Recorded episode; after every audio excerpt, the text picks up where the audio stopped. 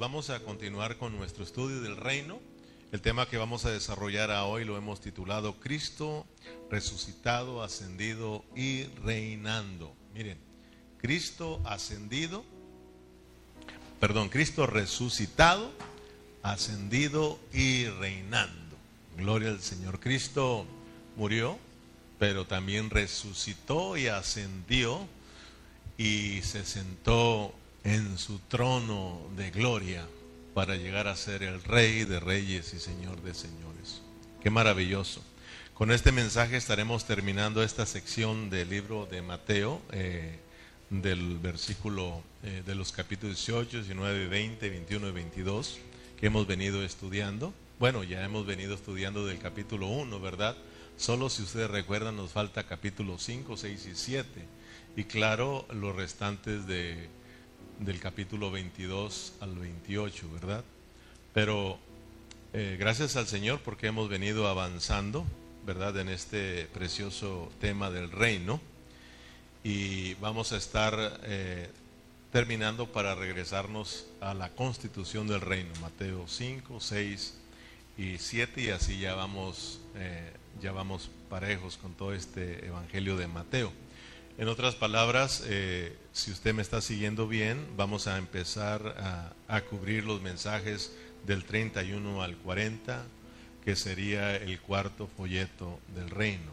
Hay cinco tomos de 10 lecciones cada uno, o sea, hay 50 mensajes del reino. Entonces ya estamos cubriendo, aunque nosotros nos hemos extendido, ya llevamos más mensajes, pero al menos llevamos ya 30 lecciones cubiertas de este tema del reino. Y para el domingo, si Dios nos permite, vamos a entrar, vamos a estar en, el, en, el, en la lección 31, ¿verdad? Al 40 y después del 41 al 50 y de esta manera vamos a concluir el, estudio de Mateo, del reino, ¿verdad? Perdón, el, estudio del reino. Y también pues Mateo, ¿verdad? Porque también nos habla del reino, de ahí nos estamos, nos estamos eh, tomando, ¿verdad? Del, del Evangelio de Mateo.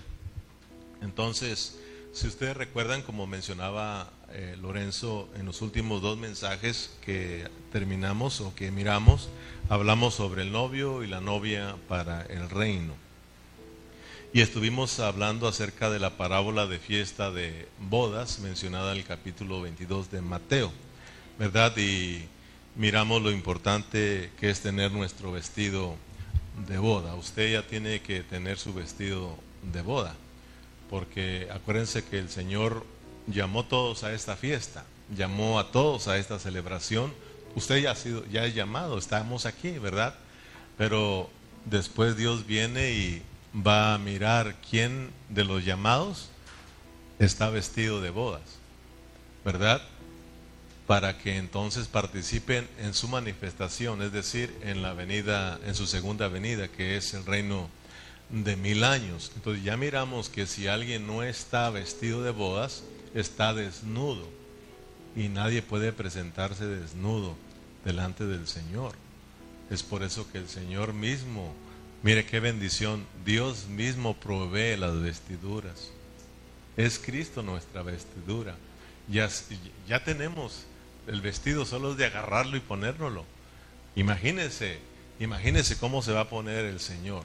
Ya miramos que aquí no quisieron atender a esta celebración, hablando de los judíos, rechazaron esta celebración, ¿verdad? Rechazaron a Cristo, pues, y dice que Él se puso muy molesto, ¿verdad? Y todos sabemos lo que le sucedió y lo que les ha venido sucediendo.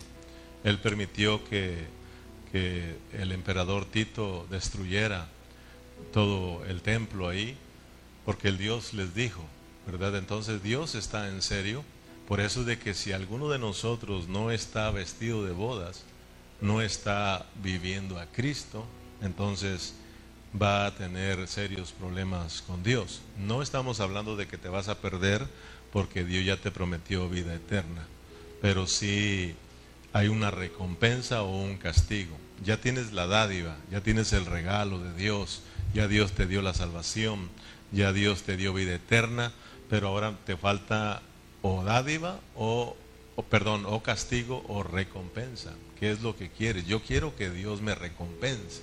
porque si no soy recompensado, entonces yo seré castigado por el Señor. ¿Verdad? Entonces miramos a este hombre que no está vestido de bodas, lo sacan, ¿verdad? Queda fuera de las bodas, sino y no solo queda fuera, sino que lo llevan al lloro y al crujir de dientes. Entonces, hermanos, mire, mire, ya miramos que cuando ah, nos hablan de esta celebración, ya miramos que en las dos parábolas anteriores, ¿verdad? La, la de los, los eh, dos hijos y la de los obreros malvados, ya miramos que ahí nos habla de trabajar, de trabajar, de trabajar. Ve a mi viña y ve a trabajar a mi viña.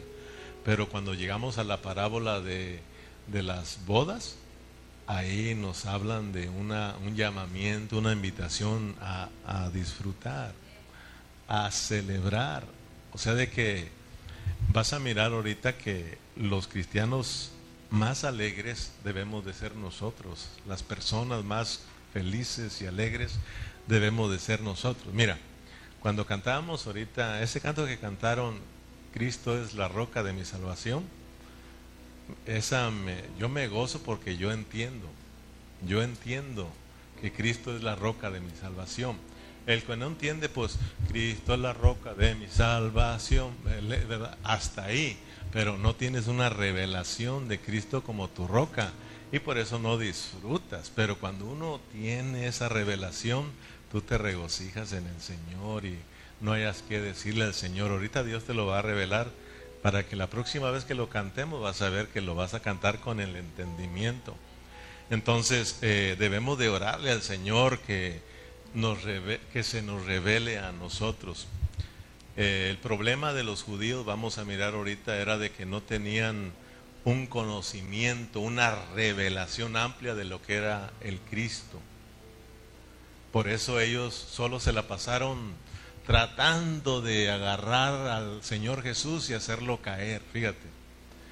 Por eso lo rechazaban, porque no tenían un amplio conocimiento y Cristo mismo le dijo, ustedes erran el blanco, porque no tienen un conocimiento amplio de lo que es el Cristo, ¿verdad? Entonces, cuando uno tiene una revelación amplia de lo que es Cristo, te quedas asustado, te quedas maravillado, no sé hermano, pero tener un conocimiento amplio de lo que es Cristo, eso te lleva realmente al disfrute. La vida cristiana es un disfrute, te llamaron a que disfrutes, ¿sí o no? Ir a una fiesta, ¿verdad que no es para estar aburrido? No es para estar tristes, es para celebrar, es para celebrar en una fiesta, dice, he preparado mis toros, han sido engordados, han sido muertos. Y eso hablan de los diferentes aspectos de Cristo para que nosotros lo disfrutemos. Cristo murió, Cristo resucitó, Cristo fue al trono y es el rey para que ahora lo disfrutemos nosotros. Pero nosotros a veces no hayamos qué hacer y por eso andamos todos desanimados porque no hayamos que hacer y cuando nos ponen a hacer las cosas no las hacemos. Y lo que hacemos es solo andar quejándonos. Dios nos llamó a disfrutar, hermanos. Cuando tú disfrutas a Cristo, aún te pongan a juntar la basura, la, la, juntas con alegría. Lo haces con alegría porque es un disfrute, es un deleite, porque tú has conocido a Cristo. Pero si no, hermano, olvídate. Olvídate, para que nos pongamos es duro y si nos ponen también es duro. Entonces, mira en lo que consiste la vida eterna. Dice Juan en el 17, parece en el versículo 3, y esta es la vida eterna. Fíjate, esta es la vida eterna. ¿Qué es la vida eterna? Dice que te conozcan a ti, al único Dios verdadero y a Jesucristo al quien has enviado. E, en eso consiste la vida eterna revelación, revelación, visión, de que conozcamos a Dios. Y eso nos, nos mete al disfrute. Muchos cristianos no disfrutan a Cristo, ni se disfrutan ellos mismos, no disfrutan la vida de la iglesia, no disfrutan la vida cristiana. ¿Sabes por qué? No conocen a Cristo. Y si no conoces a Cristo, no conoces la vida de la iglesia, hermano. No conoces el propósito de Dios, entonces ¿en qué te va, en qué te va, en qué te vas a gozar? Mira, por ejemplo, a mí me puedes eh, poner frente al fútbol y ahí estoy, pero no lo disfruto a lo máximo. Ahí estoy solo a que algún conocido ahí juegue, pero no es mi deporte favorito porque no lo conozco muy bien.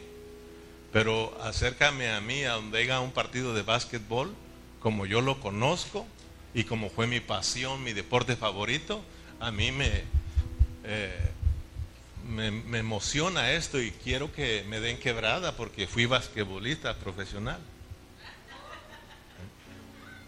No, no se rían. Así se rieron dos jovencitos de nosotros, de mí, de Berna. Y cuando nos toparon, dijeron, ah, caray. Y eso que nos enfrentaron con cinco popusas adentro del estómago. No, sí nos dijo los Hubo dos jovencitos que nos retaron, dijeron, hermano, usted habla que del básquet, que a mí se me hace que es puro bla bla. Y esos jóvenes, olvídate, hermano, yo los miraba que brincan como venaditos y diestros para el básquet. Le dije a Berna, olvídate para qué hablé. Eso yo fue antes, cuando yo tenía mis 20 años. Pero le dijimos, vamos a entrarle ustedes. Algunos ya lo miraron y hasta está el video ahí, porque lo grabamos para que no haya pues ya saben la historia. Cinco pupusas ya me había comido y me dijeron, vengas hermano, imagínese. Dice este joven, imagínese hermano, si con cinco pupusas en el estómago, sin practicar, sin ejercitarse, nos iban ganando, imagínate si los agarramos ejercitados y a dieta y bien, olvídate hermano, le dije, no volamos, olvídate hermano, mira, ¿verdad? A lo que voy es de que si, porque conozco ese deporte, me emociona y quiero entrarle y estoy despierto, porque lo conozco. ¿Sí o no, hermano? Si tú conoces a Cristo, te va a emocionar Cristo. Si tú no conoces a Cristo, aunque el pastor te cuente charritas y te haga, no te va a emocionar. Aunque te traiga, no sé, a los tigres de Sodoma y Gomorra, ¿no? no te vas a emocionar. Tal vez te emocionas un ratito, pero para otro día vas a andar igual. Entonces, tenemos que conocer, este es el, esta es la vida eterna, que te conozcan a ti, al único Dios verdadero y a Jesucristo. Pablo también nos dice que es necesario que crezcamos en el conocimiento de Cristo, en el conocimiento de Dios, porque cuando tú conoces a Cristo, entonces te vas a enamorar de Él. Mira, espero que te enamores de Él en esta noche. Y le he pedido al Señor mucha gracia para, y he orado por ti para que los que estemos aquí estemos atentos y disfrutemos a este Cristo reinante.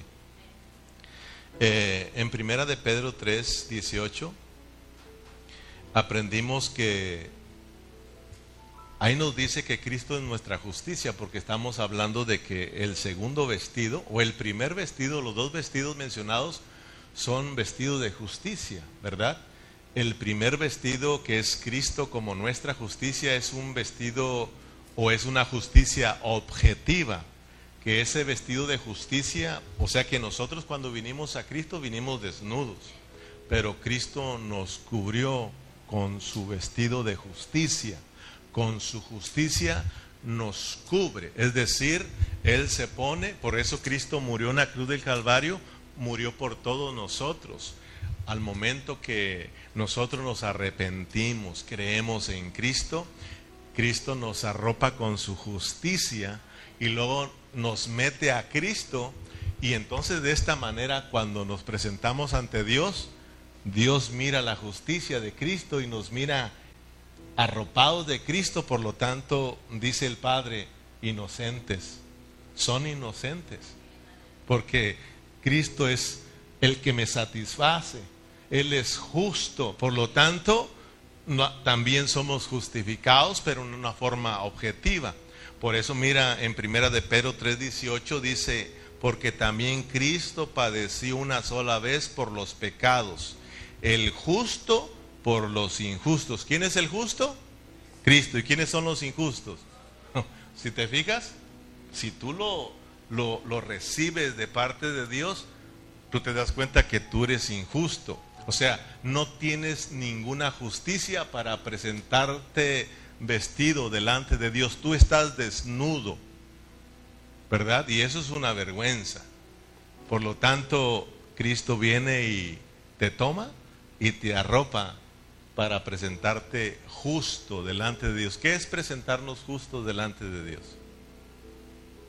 ¿Qué es presentarnos justos? O sea, sin culpa, inocentes. Somos sin culpa, somos inocentes solamente porque creímos en Cristo, en el que murió, resucitó y ahora ha venido a salvarnos. Él es nuestra justicia. Amén.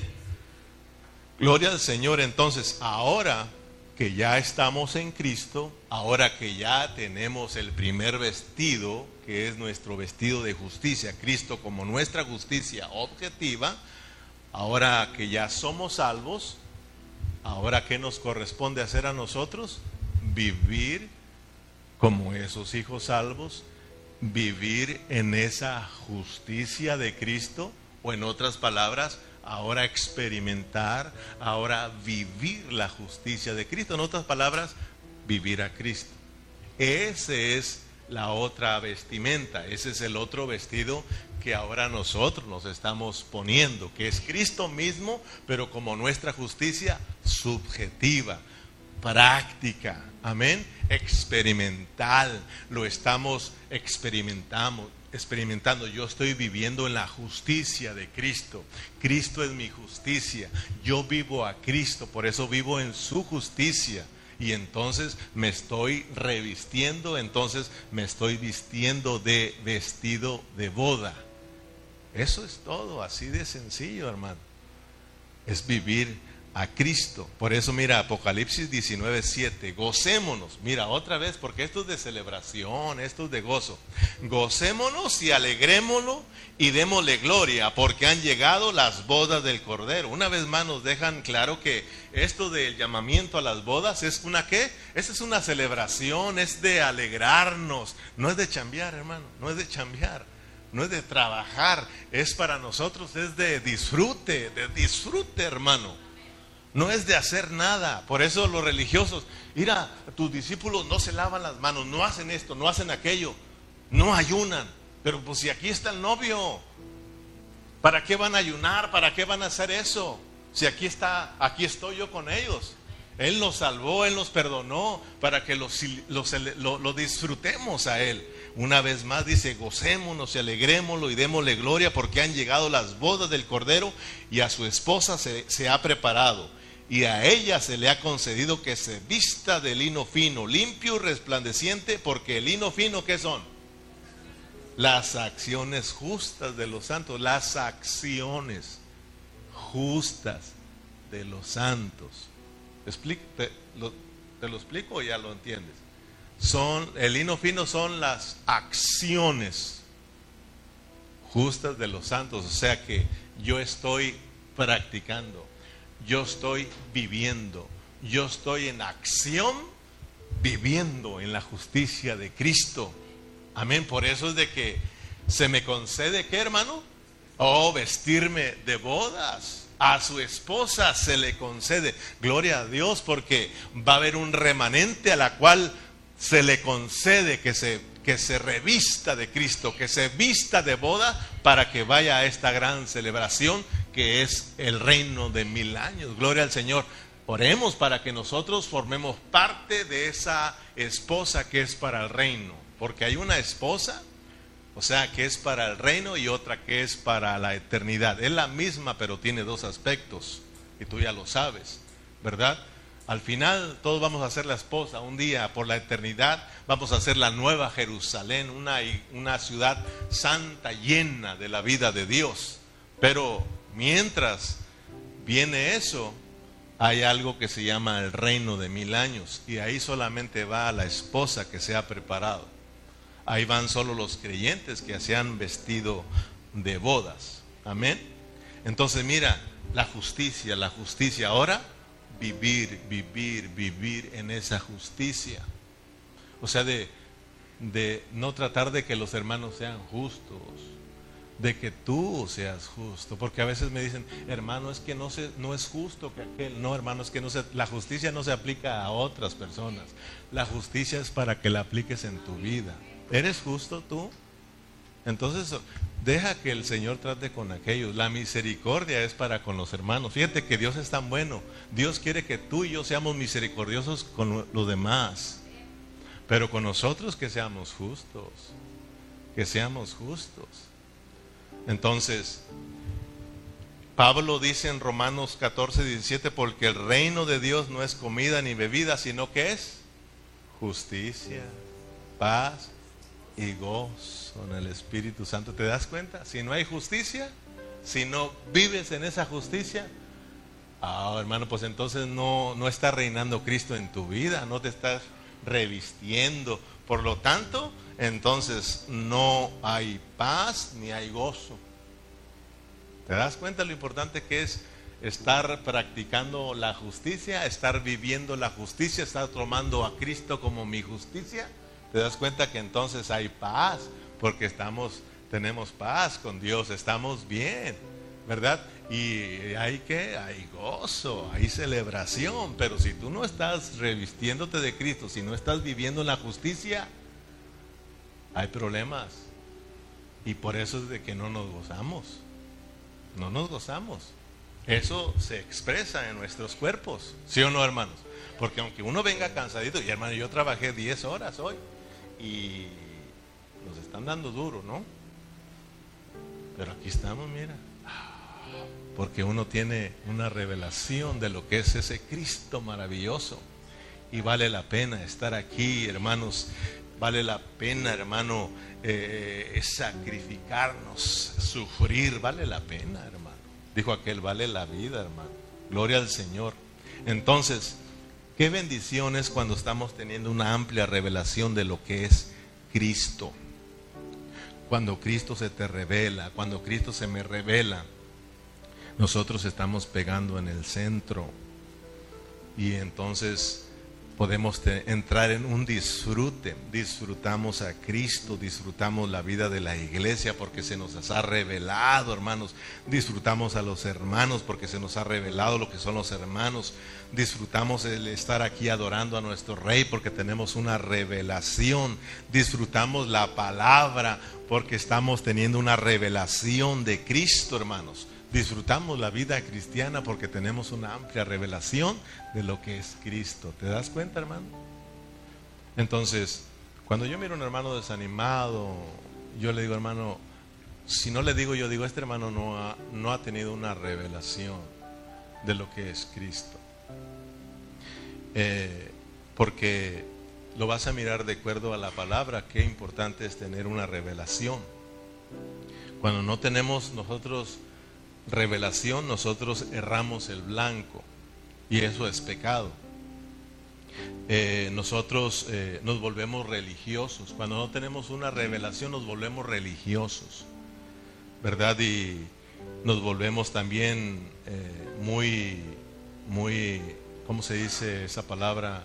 Andamos cuestionando mucho la vida de la iglesia, cuestionamos mucho los asuntos de Dios, cuestionamos mucho la vida cristiana, empezamos a hacer, pero ¿por qué hicieron aquello? ¿Pero por qué hace aquel esto? ¿Pero por qué es así? Es que siempre lo mismo, es que aquello, nos volvemos de esa manera, ¿por qué? Porque no tenemos una amplia revelación de lo que es Cristo. Cuando uno tiene una revelación de Cristo, tú disfrutas, tú disfrutas a Cristo hay un problema, tú te tiendes con el Señor y oras, oras, para que Dios se glorifique, para que Dios sobre, para que Dios trate los corazones. Tú, tú entras en el disfrute, hermano. Cuando uno tiene una revelación, cuando no nos pasa lo que a los judíos religiosos. Ellos solo cuestionando al Señor Jesús. ¿Quieres verle una palabra? Solo cuestionando, cuestionando, cuestionando y rechazando rechazando a Cristo. En Mateo, si usted va a Mateo capítulo 22, ¿me das una agüita, por favor? Si tú vas al Evangelio de Mateo, ahí donde estamos en el capítulo 22, no, nomás para que tú lo mires, para que mires que estamos eh, estudiando ahí, hermano, y que no son solamente palabras mías. Desde los versículos 15 del capítulo 22, después de la parábola de fiesta de bodas, empieza el cuestionamiento, la preguntadera de los judíos religiosos, pero siempre con mira de atrapar al Señor, de cacharlo, eh, ¿verdad? De, hacerlo caer, siempre con esa mira. Pero van a mirar lo, sabio que es el Señor Jesucristo. Desde el versículo 15 hasta el 40, miramos cómo los fariseos, los saduceos, los feos y los herodianos, como todos ellos, solo preguntas y preguntas cuestionando, pero solo para hacer caer al Señor para agarrarlo en curva. Pero vas a ver, hermanos, cómo a todos el Señor Jesús con su sabiduría les tapaba la boca. Por ejemplo, en Mateo solamente les voy a dar unos, unos ejemplos. En Mateo 22, 17 le preguntaron, ¿es lícito dar tributo a César o no? Fíjese, ¿verdad? La pregunta para, para hacerlo caer, para agarrarlo en curva. Le dijeron al Señor, ¿Es lícito dar tributo a César o no? Mira bien, ¿eh? El Señor conoce la intención, el Señor conoce los corazones de nosotros. Y ellos, aquí fíjate, si tú pones atención y tú estudias, hermano, te vas a dar cuenta que si nos, si nos hayan hecho esa pregunta a nosotros, caemos redonditos, hermano. Porque si Jesús preguntaba no, cayó. Si des, Perdón, si contestaba no, cayó. Si contestaba sí, caía. Porque aquí se habían, eh, mira, por ejemplo, los fariseos y los saduceos y los herodianos, ellos no creas que eran camaradas, ellos ni se llevaban entre sí. Pero ¿qué hicieron? Se juntaron para ir a atacar al Señor. Fíjate, cuando uno no tiene revelación, a veces hasta nos juntamos con nuestros enemigos para atacar a la iglesia, para atacar a los hermanos, para atacar a Cristo. tenemos que tener mucho cuidado.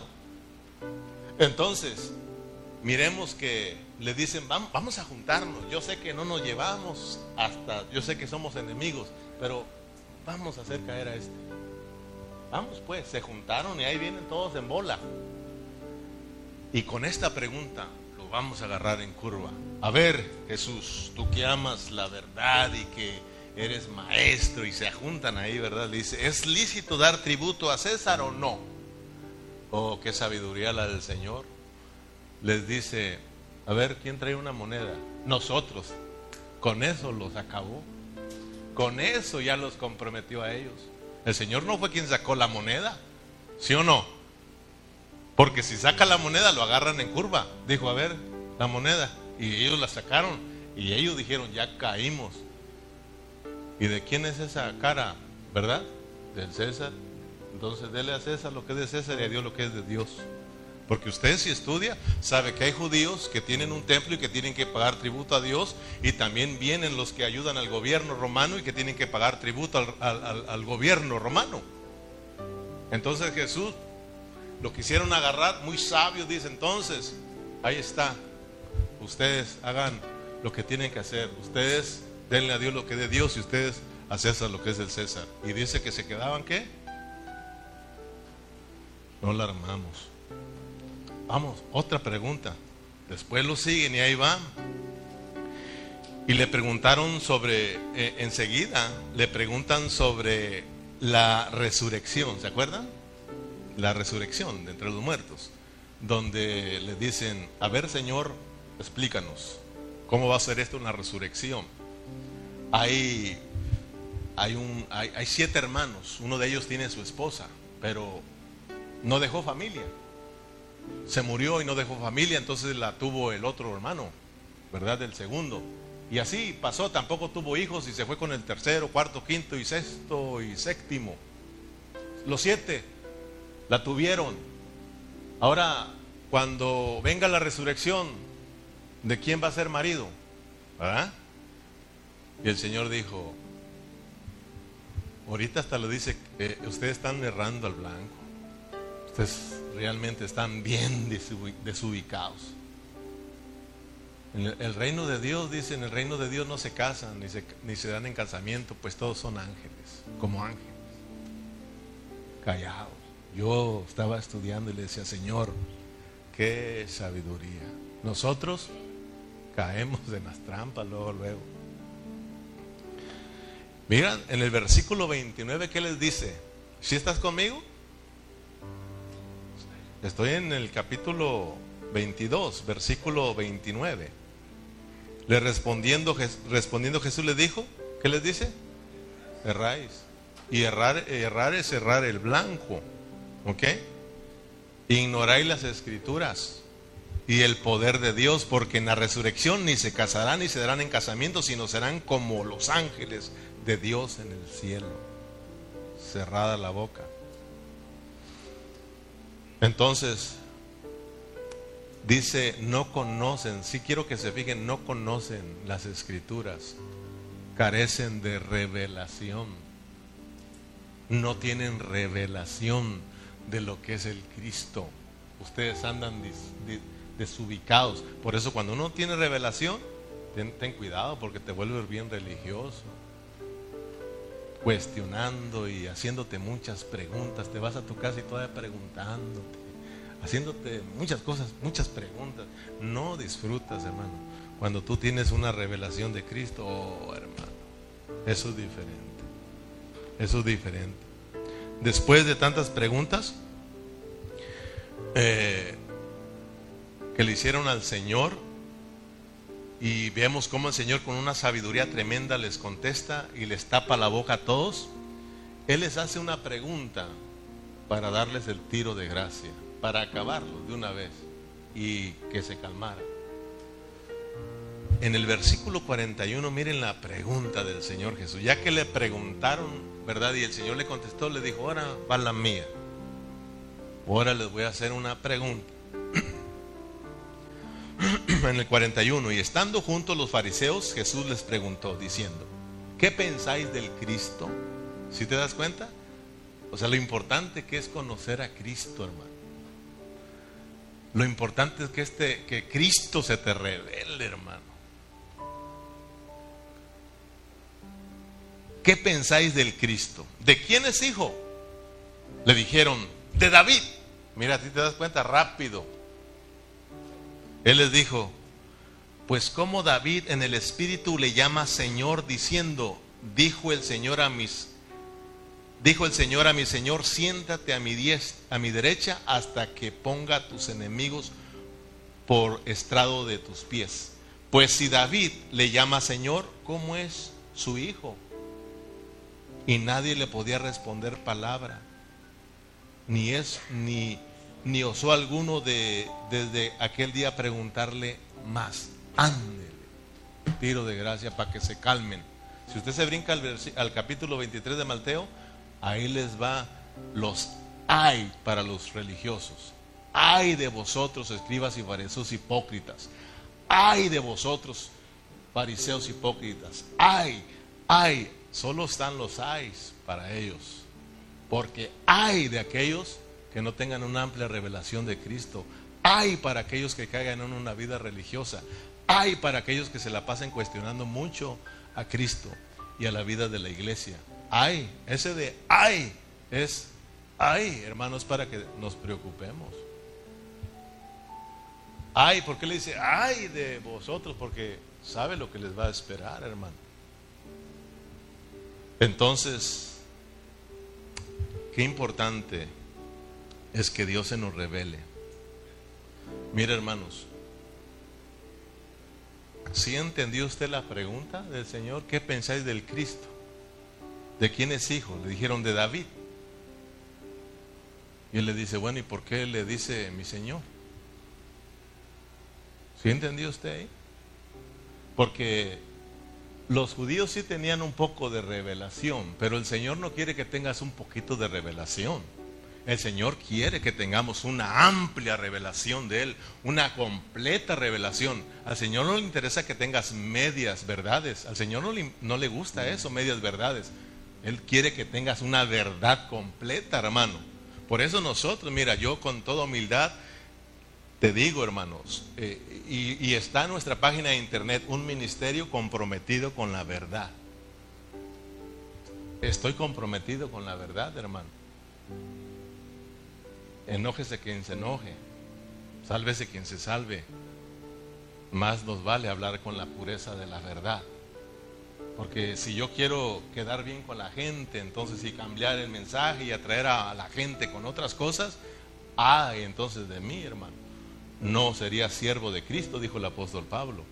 Entonces, hermano, eh, realmente miremos que a Dios no le interesan medias verdades. Aún cuando, cuando, a, cuando a Pedro se le reveló una parte de la revelación, Cristo ¿qué hizo? Te la voy a completar, porque esa es una parte de la revelación que te dio mi Padre. Pero yo te digo que tú eres Pedro y sobre esta roca edificaré mi iglesia. Ahí la tienes completa.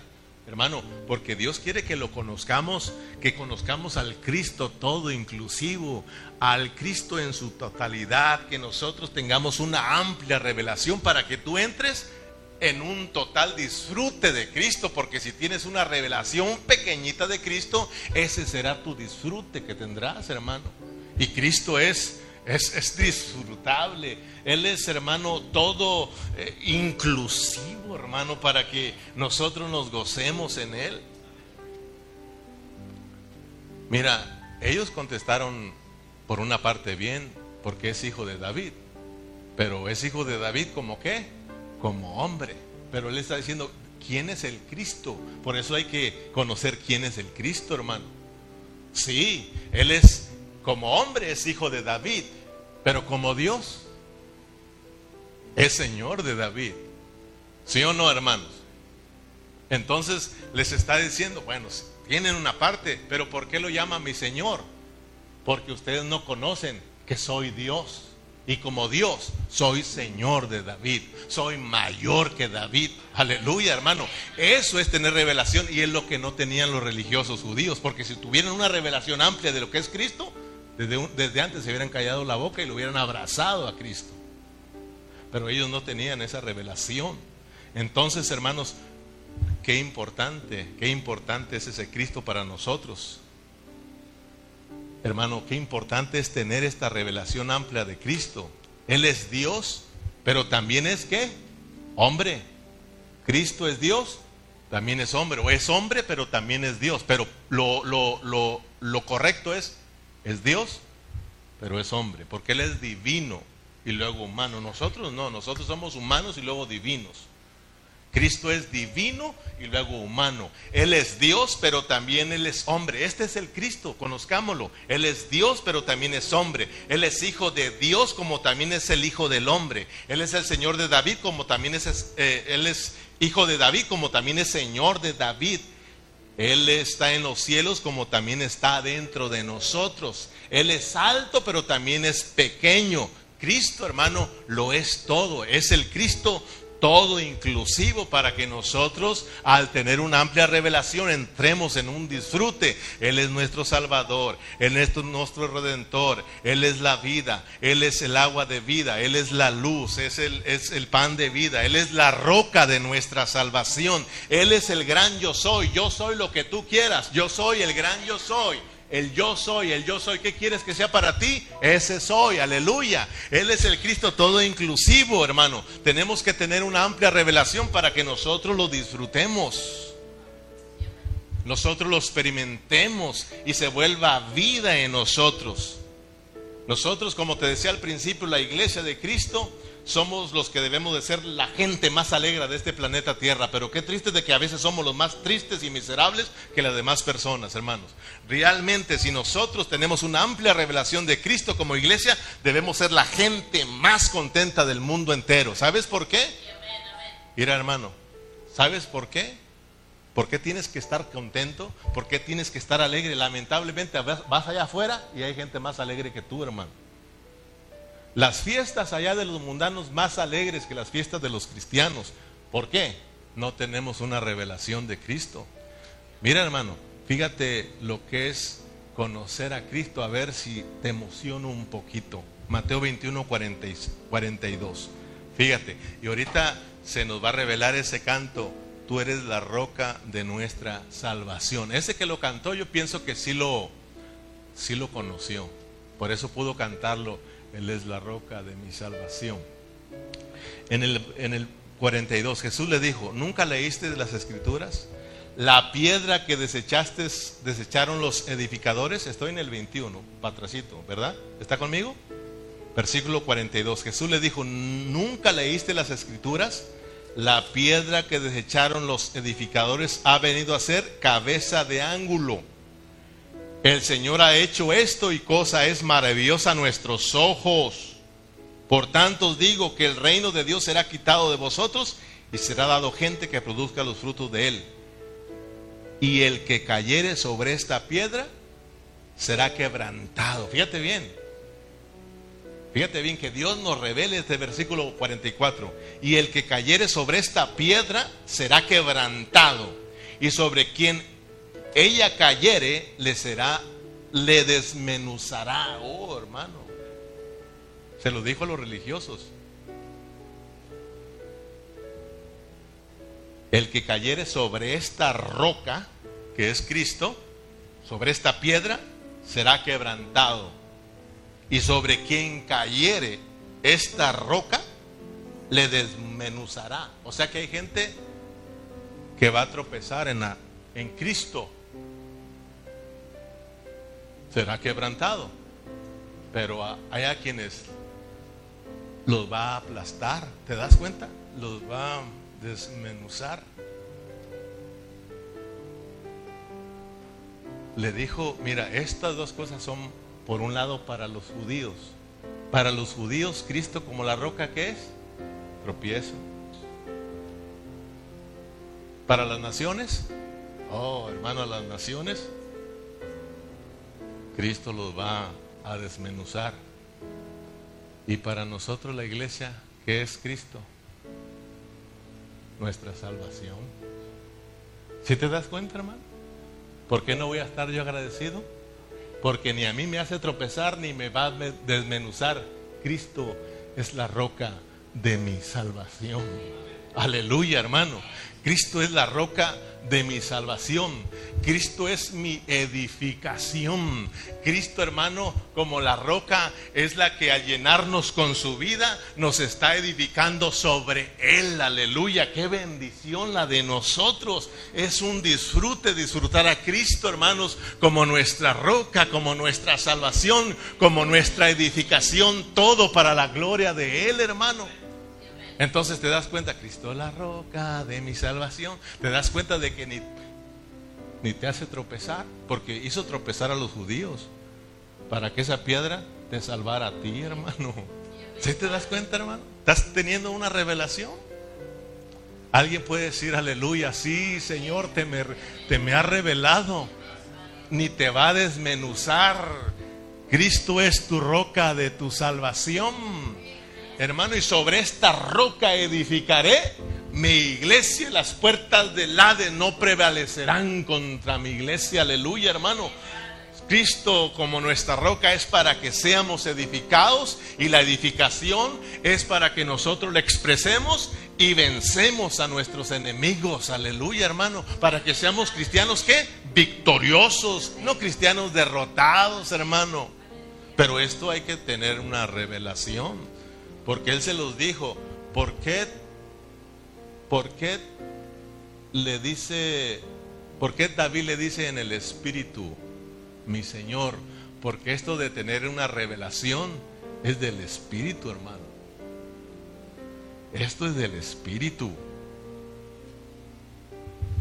En el, ahora bien, Cristo resucitado, ascendido y reinante. A veces el, el mensaje es de cinco minutos, pero tenemos que usar un preámbulo para traerte y tú captes el mensaje. Entonces, miremos pues el mensaje, Cristo resucitado, ascendido y reinando. Yo te hago dos preguntas, a ver si estás captando. ¿Cuál es el propósito de que reinemos con Cristo en su reino de mil años? Ya venimos hablando del reino, del reino, del reino, de la manifestación, y que todos queremos entrar ahí a las bodas del Cordero y reinar con Cristo, pero ¿Para qué quieres tú reinar con Cristo? ¿Para qué Dios te va a llevar allá que reines con Él? ¿Cuál es el propósito de llevarnos al reino? ¿Cuál es el propósito? ¿Qué va a pasar? ¿Qué vas a hacer en el reino? ¿Qué vamos a disfrutar? Porque si tú entiendes lo que vas a hacer allá, entiendes lo que tienes que hacer hoy, hoy en día aquí. Fíjate, qué bonito. ¿Para qué queremos ir al reino? Si yo quiero ir al reino por algo, porque yo, ya lo, sé, yo ya lo conozco y por eso anhelo ese reino. Esto no es de yo quiero, yo quiero, pero tienes que saber qué vas a hacer allá. Acuérdate, hermano, que en el reino va a ser un reino de justicia, ¿sí o no? Es donde va a ser expresada la justicia de Cristo. Pero no solo eso, sino que también los que reinen con Cristo van a vencer al diablo, lo van a acabar al diablo. ¿Sí o no, hermanos? vamos a derrotar al diablo, hermano. Cuando Dios lo acabe, lo va a acabar juntamente con sus vencedores. Entonces, por un lado es expresar la justicia de Dios, porque va a ser un reino de justicia, pero por el otro lado va a vencer a todos sus enemigos juntamente con su iglesia vencedora. Entonces, ¿qué es lo que va a hacer? ¿Qué es lo que vamos a hacer nosotros a hoy en día mientras que Cristo viene? Como sus vencedores. ¿Qué es lo que vamos a vencer? Entonces, miremos pues que el propósito de, Cristo, hermanos, morir en la cruz del Calvario, resucitar y ascender a su trono de gloria, tiene dos propósitos. Por un lado, es para que su vida sea expresada y por el otro lado, para que Satanás, su enemigo, sea derrotado.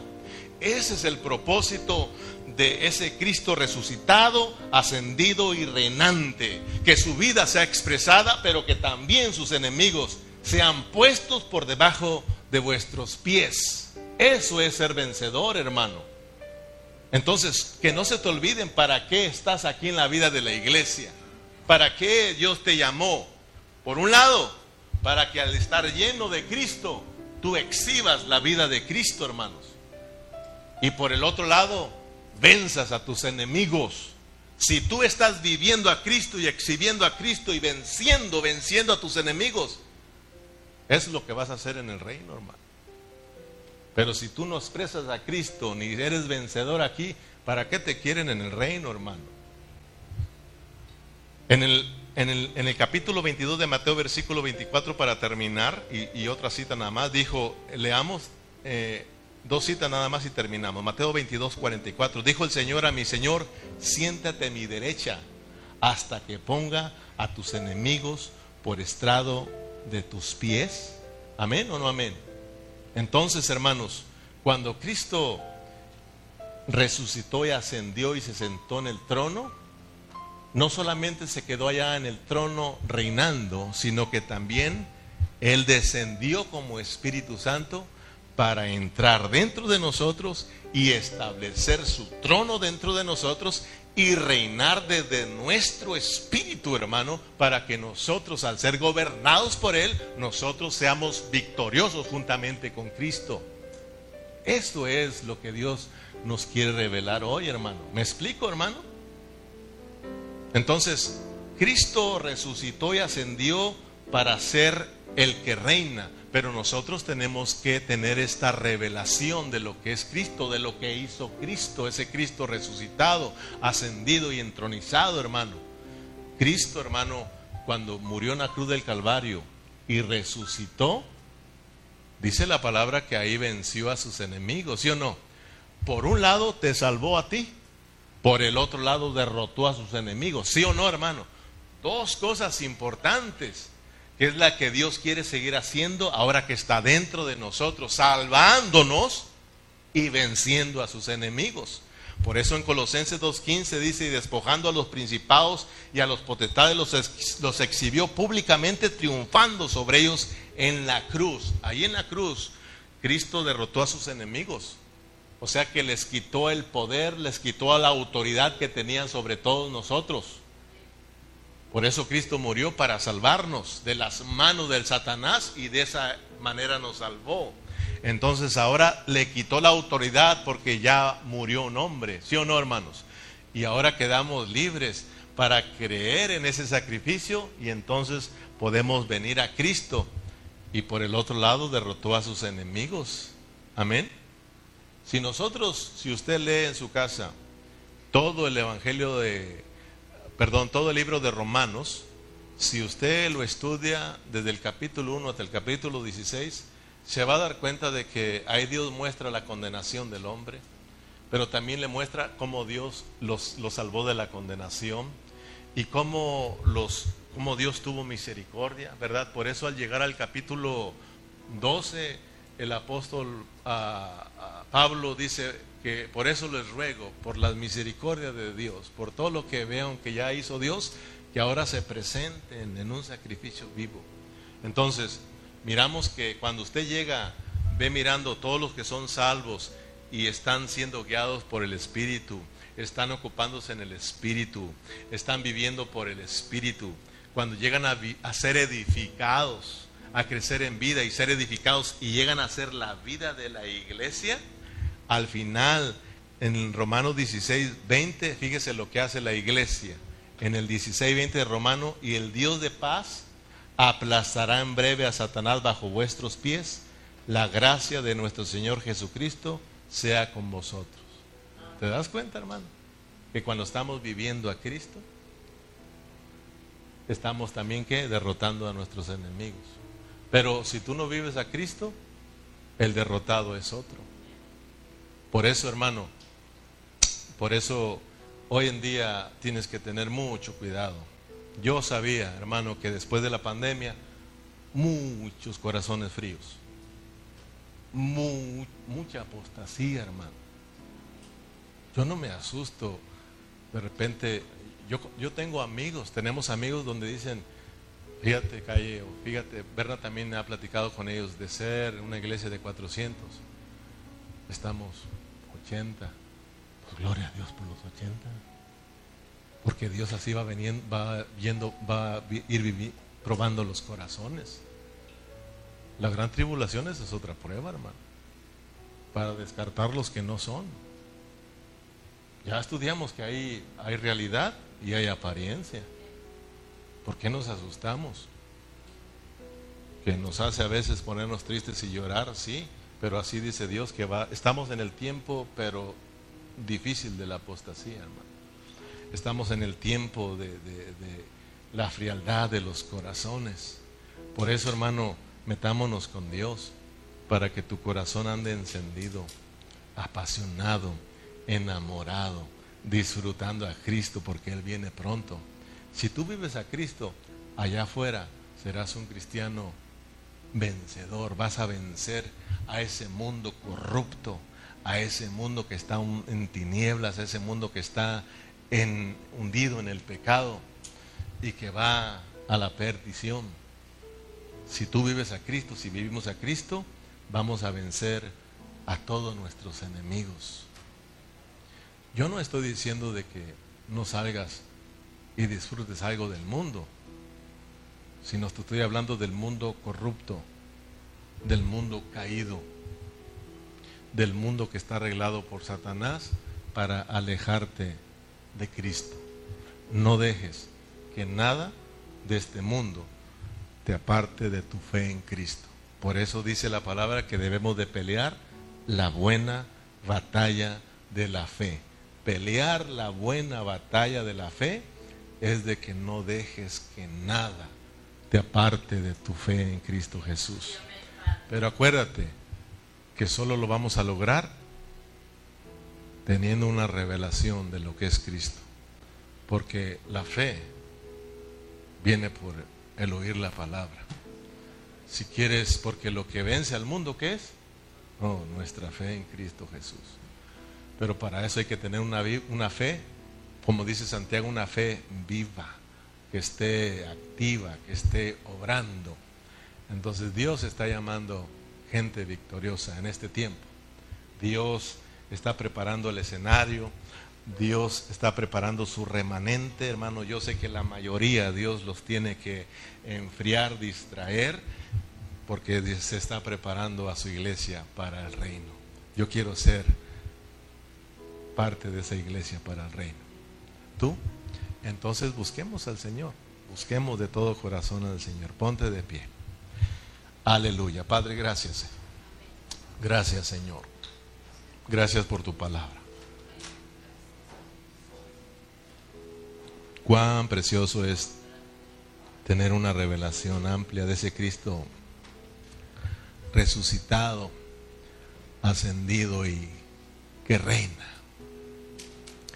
Señor, tú resucitaste, ascendiste y te sentaste en tu trono de gloria. Pero no solo eso, sino que también, Señor, descendiste como el Espíritu Santo para sembrarte dentro de nosotros, para sembrar el reino dentro de nosotros. Esa semilla del reino que tiene que crecer, que tiene, Señor, que estar madura, estar lleno de fruto, Señor, porque un día vendrá la cosecha y pronto viene la cosecha. Señor, ayúdanos, ayúdanos a, a vivir en esa justicia subjetiva, en esa justicia práctica, Señor, de estar poniendo en acción, Señor, lo que nos has enseñado. Padre Celestial, que que miremos, que alcancemos a tener esta amplia revelación de lo que es tú, Señor, el Cristo de la gloria, Señor.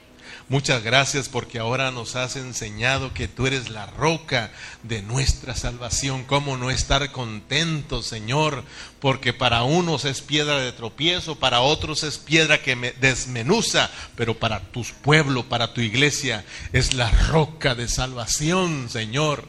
Porque eh, Señor, eh, tú nos has llamado para salvarnos, para que entremos en tu disfrute, para que te disfrutamos, te vivamos, Señor.